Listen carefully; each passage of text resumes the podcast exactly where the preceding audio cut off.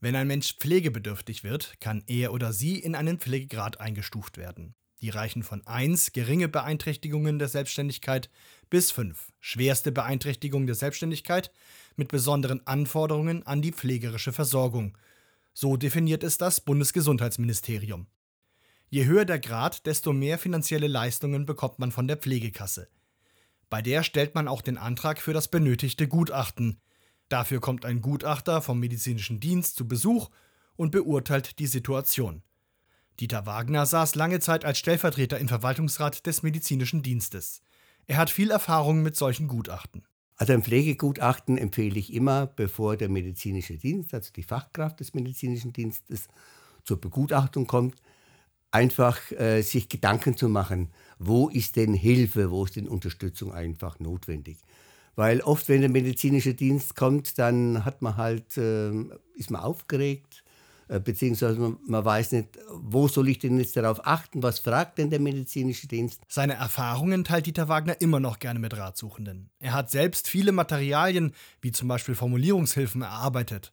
Dazu bietet er im Laufe eines Jahres immer wieder kostenlose Informationsabende in den Landkreisen Main-Spessart und Schweinfurt an. Und von daher kann es eine Hilfe sein, äh, so zwei Wochen bis vier Wochen vorher, einfach sich mal äh, Gedanken zu machen, sich aufzuschreiben, wo brauche ich äh, medizinische Unterstützung, wo brauche ich Hilfe zum Beispiel.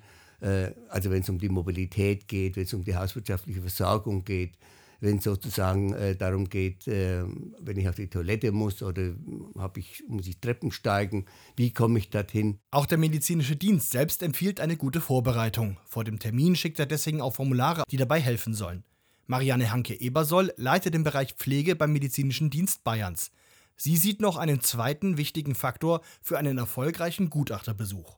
Bitte denken Sie auch dran, wenn Sie Angehörige haben, die Sie unterstützen, ähm, oder auch Betreuer und Bevollmächtigte haben, dass die gerne am Gespräch dabei sein können oder vielleicht sogar sollten, gerade wenn es Bevollmächtigte sind dass man hier einfach auch gleich äh, die Unterlagen, gegebenenfalls Medikamentenpläne oder Arztbriefe zur Verfügung hat, ähm, um sie in der Begutachtung mit zeigen zu können. Beim tatsächlichen Gutachterbesuch ist es dann nämlich wichtig, dass alle Fakten stimmen, damit auch die Pflegebedürftigkeit richtig erkannt wird. Das wird dann im Gespräch miteinander erörtert, man stellt dann quasi Fragen, man unterhält sich und die Kompetenz unserer Gutachter liegt dann quasi darin, in den Modulen, die wir in dem bundesweit einheitlichen Pflegebegutachtungsverfahren haben, entsprechend dann die Bedarfe und die Möglichkeiten, die auch noch vor Ort sind, in diese Themen, ich sage jetzt mal, bewertend aufzunehmen.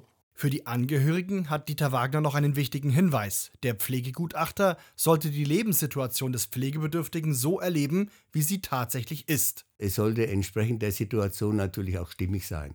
Also ich muss jetzt nicht alles aufräumen, äh, wenn, ich, wenn sonst alles durcheinander wäre. Deswegen ist auch die Unterstützungshilfe nochmal wichtig. Also zum Beispiel äh, jemand aus der, äh, aus der Familie, der sagt, also die kann das gar nicht.